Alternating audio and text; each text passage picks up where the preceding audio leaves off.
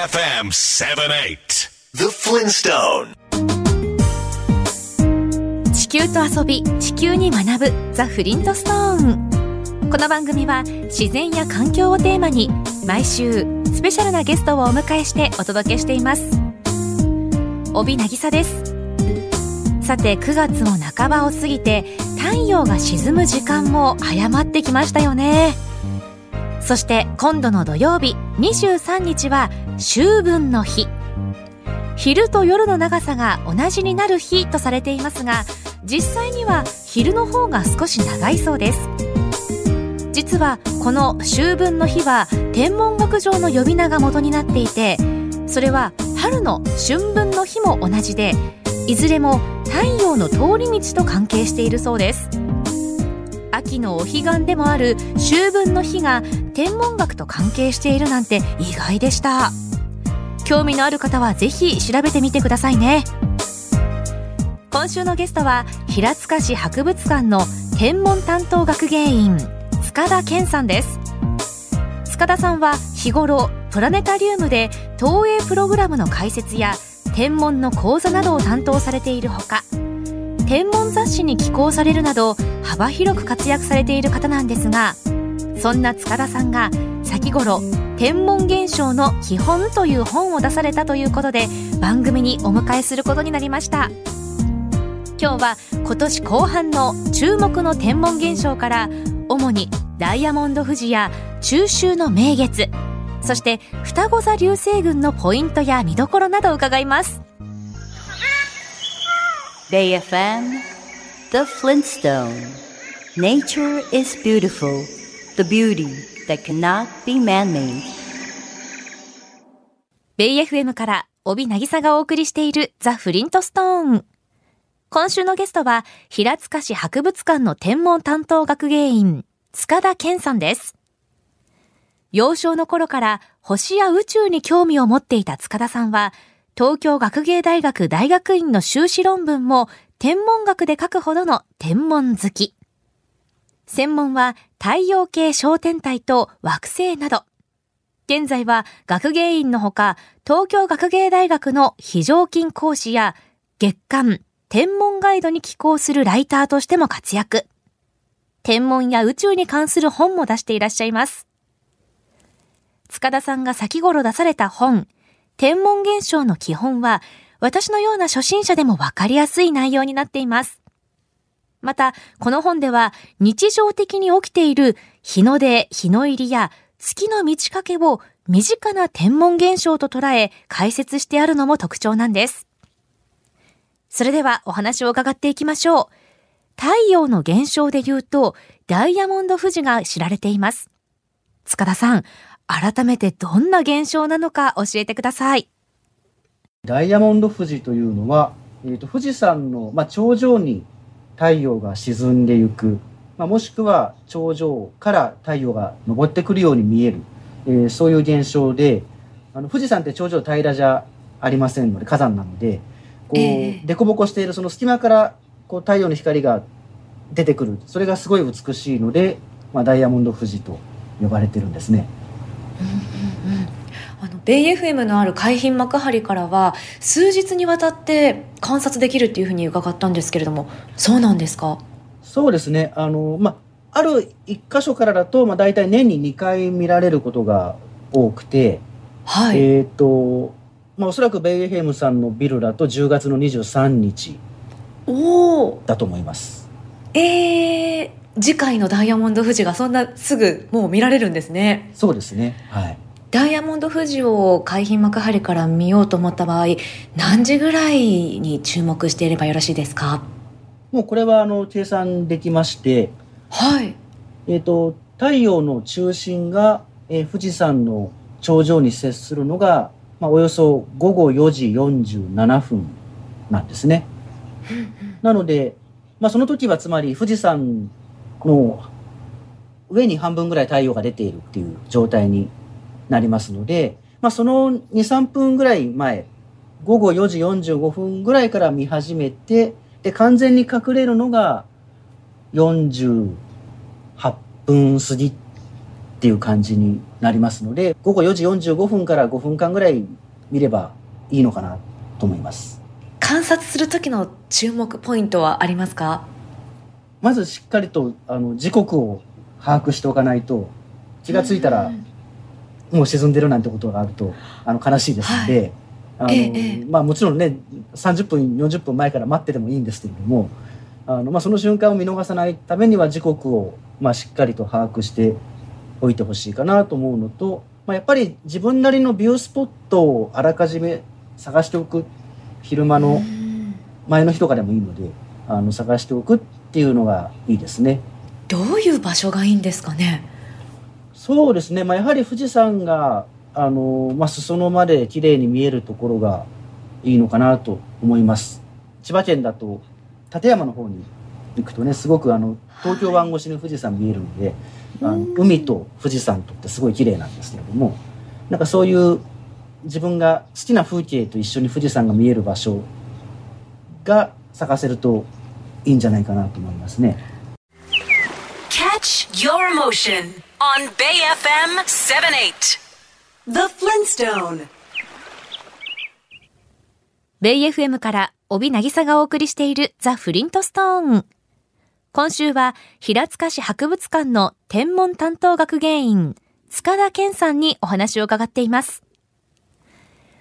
海浜幕張あたりで見られるダイヤモンド富士は、10月23日午後4時45分ぐらいからスタンバイしておけばいいんですね。皆さんもぜひ注目してみてください。富士山の山頂から満月が昇ったり沈んだりするパール富士という現象があることを塚田さんの本で知りました。この現象についても教えてください。まあ月って、まあ白っぽく見えると思うんですけども、ええ、であのパール富士パールって真珠ですよね。なのであの満月まあちょっとぐらいかけてもいいんですけど満月が富士山の、まあ、頂上に沈んでいく。えもしくは登ってくる現象をパール富士と言いましてこれは、ね、ダイヤモンド富士と違って結構珍しいんですよね。ダイヤモンド富士は1年に2回とおっしゃってましたけれどもこのパール富士はどれぐらいの頻度で見られるんですか？そうですね。あの、まあ、必ず年に何回とかそういう決まりが残念ながらないのであの下手をすると年に1回も見えないこともありますし運が良ければ年に23回っていうこともありえますけれどもちょうど月が富士山の方に沈む時に満月になってないといけないので。そもそも満月って年に12回しかないですから太陽はねいつでも丸いまま毎日沈んでいきますけどあの月はそうはいかないのでもうそういった意味ではパール富士って場所を問わなくても年に123回しかチャンスがないんですよね。塚田さんの本にあの千葉の館山市で撮影されたパール富士の写真が載ってましたけれどもすごく神秘的ですね。そうなんですよねあの、まあ、太陽もこうなんて言うんでしょうねあのすごくキラッとして眩しいくらいで綺麗なんですけども満月ってなんて言うんですかねすごくこう静かな感じがして、まあ、特にあの関東地方でパール富士って必ずあの明け方ですからあの月が沈む時に西の富士山に見えますのでこう周りも静かなんですよね結構まだ夕方と違って。なのでそういった静かななんか性のイベントっていう感じがしますね。Feel the breeze with the pleasure of music. Bay FM 78. The Flintstone. ベイ FM から帯渚がお送りしているザ・フリントストーン。今週は平塚市博物館の天文担当学芸員、塚田健さんにお話を伺っています。ダイヤモンド富士よりもさらに珍しいのがパール富士。神秘的なパール富士、ぜひ見てみたいですね。満月といえば、今年は9月29日金曜日が中秋の名月となっています。塚田さん、今年の見どころはどんなところですか？まずあの、中秋の名月って必ずしも満月とはならないんですけれども、はい、まあ、今年は満月なので、まあ、本当にあの丸い月が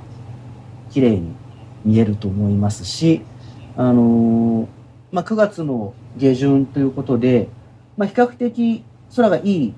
感じにあの晴れるかなと思うんですよね。あの9月下旬から10月の中旬ぐらいがあの空は非常に安定しますので、なので本当に晴れれば綺麗な月が見られると思います。中秋の名月が満月じゃない時もあるんですね。あるんですね。あの中秋の名月ってあの十五夜とも言いますえよね。えええあのはいこれ昔の、まあ、いわゆる旧暦で15日目っていうことになるんですけれどもあの月が地球の周りを回っているこう、まあ、軌道道筋が円じゃないのでこうんう楕円なので地球に近い時は早く回って遠ざかると遅く回っていくので、まあ、同じ速さで回ってるわけではないのでどこで満月になるかでこう早い時はちょっとあの日付が早まりますしもうちょっとずれることも遅くなることもあって13日から17日ぐらいまで結構幅があるんですよね。この満月の中でもこの時期の満月を名月って呼ぶのはどうしてなんですか？まずね、高さがちょうどいいんだと思います。あの、まあ、太陽もそうですけれども、季節によって満月の高さって変わるんですね。で、冬の満月ってすごく高いんです。空高くて。で、空高いと、あの、まあ、地球の空気の影響をあまり受けないので、月が真っ白く なんて言うんでしょうね、こう、まあ、凍てつくようなと言いますか、すごいこう、まあ、刺さるような明るさを持つんですよね。で、まあ、それはそれで神秘的だとは思うんですけれども、ちょっとこう、きついかなというか、あの、そういうイメージがあるのと、で、夏は逆にすごく満月低いんですよ。そうするとなんかこう、霞んで、あの、色もちょっと赤っぽくなってしまいますし、あの、ちょっとぼやけた感じになってしまう。で、高さ的には春と秋がいいんですけれども、春は春で今度花粉であったり、黄砂であったり、空があ霞んでしまいがちで、ちょっとおぼろ月夜って言いますよね。あの、はい。そうなってしまうので、天気的にもよく晴れて、あの、月が綺麗に見えるのが、まあ、秋なのかなと思います。ーだから名月なんですね、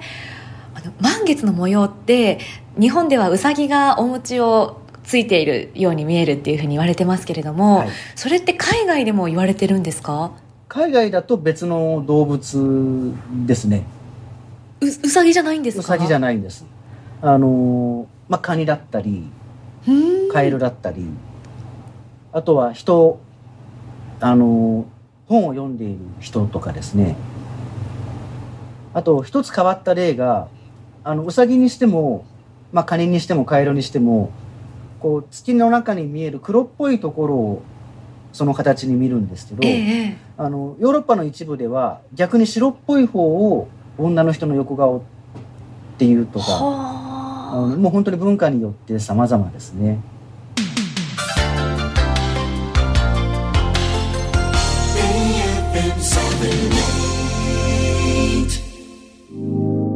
Bay FM, The Flintstone. Blue Planet, full of life and color. Our home, Mother Earth. ベイ FM から帯渚がお送りしているザ・フリントストーン。今週のゲストは平塚市博物館の天文担当学芸員塚田健さんです。塚田さんは先頃天文現象の基本という本を出されています。世界中で見える月。日本では満月をうさぎがお餅をついているように見えると言われていますが、海外ではカニやカエルなど違うものに例えられているっていうのも面白いですよね。塚田さん、今年10月以降の天文現象でおすすめはありますか？まず何と言っても、12月の双子座流星群かなと思います。おー、見どころはどんなところでしょまず、まあ、流れ星が、あの、たくさん流れるんですけれども、うあの、今年は月の条件が良くて、あの、どうしても流れ星がたくさん流れる時間帯に月が昇ってると月が明るくて暗い流れ星が見えなくなっちゃうんですけれども、ええ。まあ、今年はその心配がないというのとあと、まあ、双子座流星群全体的にそうなんですけれどもあの夜更かしをしなくても見られるんですね。おーあのペルセウス座流星群ってあの8月にあの、はいよく見える流星群あるんですけれどもペルセウス座流星群は午前2時とか3時じゃないとうんたくさん流れてくれないんですけど双子座流星群は夜の8時9時でもまあまあ見えるのであのその辺見やすいかなと。まあ、寒いっていうのはあるんですけど。1時間にどれぐらい出現しそうですか？空が暗いところであれば50個60個は見えると思います。いいですね。じゃあ観察しやすそうですね今年の双子座流星群は。そうですね今年はおすすめです。あの同じ流れ星でも光りながらもこう燃え尽きずに再び宇宙へ飛び出していく流れ星があるっていうふうに、はい。塚田さんの本で知ったんですけれども改めてそれはどんな流れ星なんでしょうか？あの流れ星っていうのはまあそもそもの話をするとあの小さな砂粒が地球に落ちてきてその地球の、まあ、空気とぶつかって熱くなって光るんですけれどもこう地球丸いですからスレスレに来ると水切りと同じ要領でこう一回地球の空気に入るんですけれどもそのままスーッと落ちずに飛んでいくっていうのがあってで地球の空気に入ってる間だけ光ってでそのまま去っていくのであの見ているとこう入ってきてまた上がっていくっていうような不不思議な感じがするんですよね。それは実際に見ることはできるんですか？見ることはできるんですけれどもいつどこでっていうのは全く予想がつかないのでも運次第です。アースグレージングと言ってあの流星群の時に見えることもあればあのそうではなくもう普段の日に何の前触れもなく見れることもあるんですけれどもうんものすごくレアなんですねじゃあそうですねなかなか機会はないですね。12月の双子座流星群。今年は特に条件がいいんですね。楽しみです。一番多く出現するのが12月15日前後だそうですよ。お話にあったアースグレージング流星。アースは地球、グレージングにはかするという意味があるそうです。塚田さんの本には2022年5月に観測されたアースグレージング流星の写真が載っていますよ。ぜひご覧ください。これから秋も深まり、冬になると空気が澄んできて、星空観察にはいい時期になりますよね。冬の大三角形や冬のダイヤモンド、そしてオリオン座などが見頃だと思いますが、星空を見ていると白だけじゃなくて青い星だったり赤く見える星もありますよね。塚田さん、星の色が違うのはどうしてなんですか？星の色はですねあのその星の表面の温度で変わるんですね。イメージとちょっと反対かもしれませんけれども青っぽい星の方が温度が高い。赤い星の方が温度が低くて。で太陽はまあどちらかというとその真ん中ら辺の遠くから見ると黄色っぽく見える星なんですけれども、まあ、大体6000度くらい。でも青白い星冬の星で言いますとオリオン座のリゲルっていう星が大体まあ1万度とか2万度とかそれぐらいある星でで一方であの三つ星を挟んでオリオン座の反対側にあるベテルギウスっていう明るい赤い星があるんですけどこちらは3000度くらいなのでもう温度で色が決まってるんですね Catch your emotion on Bay FM 78. The Flintstone. ベイ FM から帯渚がお送りしているザ・フリントストーン。今週は平塚市博物館の天文担当学芸員、塚田健さんにお話を伺っています。温度が高いと青い星。温度が低いと赤い星。星の色は表面の温度によって違うんですね。今年秋から冬にかけての天文現象として土星の輪っか、リングのお話もありました。塚田さんによると土星のリングは地球から見ると毎年傾きが変わるので来年以降は見えなくなるそうです。次に見えるのは2027年だそうで土星のリングを見たい方は今年がチャンスだとおっしゃっていましたよ。望遠鏡を持っている方、ぜひ観察してみてください。塚田さんは小惑星探査機はやぶさ2の記事も書かれたことがあるそうですが、今注目している宇宙開発や宇宙探査は何ですか？打ち上げがまだ来年度、あの、詳しい日付は決まってないんですけれども、MMX っていう探査機が、あの、日本が打ち上げる探査機なんですけれども、はい、MMX の M はマーズ、つまり火星なんですね。あの火星の衛星火星の周りを回っている火星のお月様に行ってではやぶさの時のようにそこの砂を取ってきて地球に帰ってくる。っていう、まあ、ミッションなんですけれどもまだあの火星の衛星から砂を持って帰ってくるっていうのはどの国もやったことがないことなので、まあ、新しいチャレンジになりますので、まあ、ぜひあの成功してほしいなと思いますね。塚田さんのお話を聞いて星や宇宙に興味を抱いた方に何を一番お伝えしたいですか？あのまあ星や宇宙っていうとちょっと、まあ、遠いというかあの自分たちのいる世界とはちょっと離れた世界って思ってしまいがちなんですけれどもでも地球は宇宙の中にありますしあの当然私たちはこう太陽の光を浴びて昼は暮らしていますし、まあ、夜には月や星が見える。あのまあ、宇宙って実はそんな遠いものではなくて、まあ、距離は確かに遠いかもしれないですけれども身近なものですしあの何よりこう、まあ、私たち生き物っていうのはこう宇宙から生まれてきた宇宙の、まあ、星とか、えー、そういったものから生まれてきたものなので、もう本当に無関係どころか密接な関係があるものなので、まあ、なかなかそれを見て感じるっていうのは難しいんですけれども、晴れれば誰でも見れるんですよね、星って。まあ、もちろん街中では明るい星しか見えないってこともありますけれども、でも、誰にも頭の上にも等しく星空っていうのは広がっているので、まあ、ぜひこう日頃から空見上げてほしいなと思います。Feel the breeze with the pleasure of music. Bay FM 78. The Flintstone.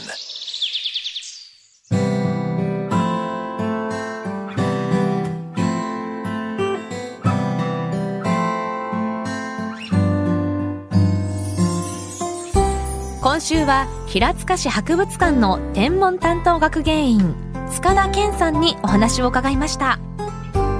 何年に一度何年ぶりなど天文現象って珍しい印象がありましたが宇宙って実はとても密接で日の出日の入りなど日常的に天文現象ってあるんですよね。もっと日頃から宇宙を身近に感じて空を見上げてみたいなと思います。塚田さんの新しい本天文現象の基本をぜひ読んでみてください。副題に今夜はどの星を見る？空を見上げたくなる天文賞と観察方法の話とあるように天文と星空に関する説明が太陽月惑星太陽系の小天体のほか全部で6つのチャプターに分かれ62の項目がそれぞれ見開き2ページで完結。チェックポイントと楽しみ方が写真や図で分かりやすく解説されています。特に初心者におすすめですよ。成文堂新校舎から絶賛発売中です。詳しくは出版社のサイトをご覧ください。塚田さんが解説されているプラネタリウムの投影プログラムについては平塚市博物館のサイトをご覧ください。いずれのサイトもこの番組のホームページにリンクを貼っておきます。来週は海洋研究開発機構ジャムステックの上席研究員稲垣文夫さんをお迎えし深い海のその下海底下の岩盤に生きる微生物の研究や人類史上初の科学プロジェクトに迫ります。それでは来週の日曜日夜8時にまたお耳にかかりましょう。ザ・フリントストーン。お相手は私帯渚でした。Bay FM, The Flintstone. Did you know that there's a theory that Earth itself is a giant living organism? Keep in mind that just like all living creatures, we, mankind, are a part of nature.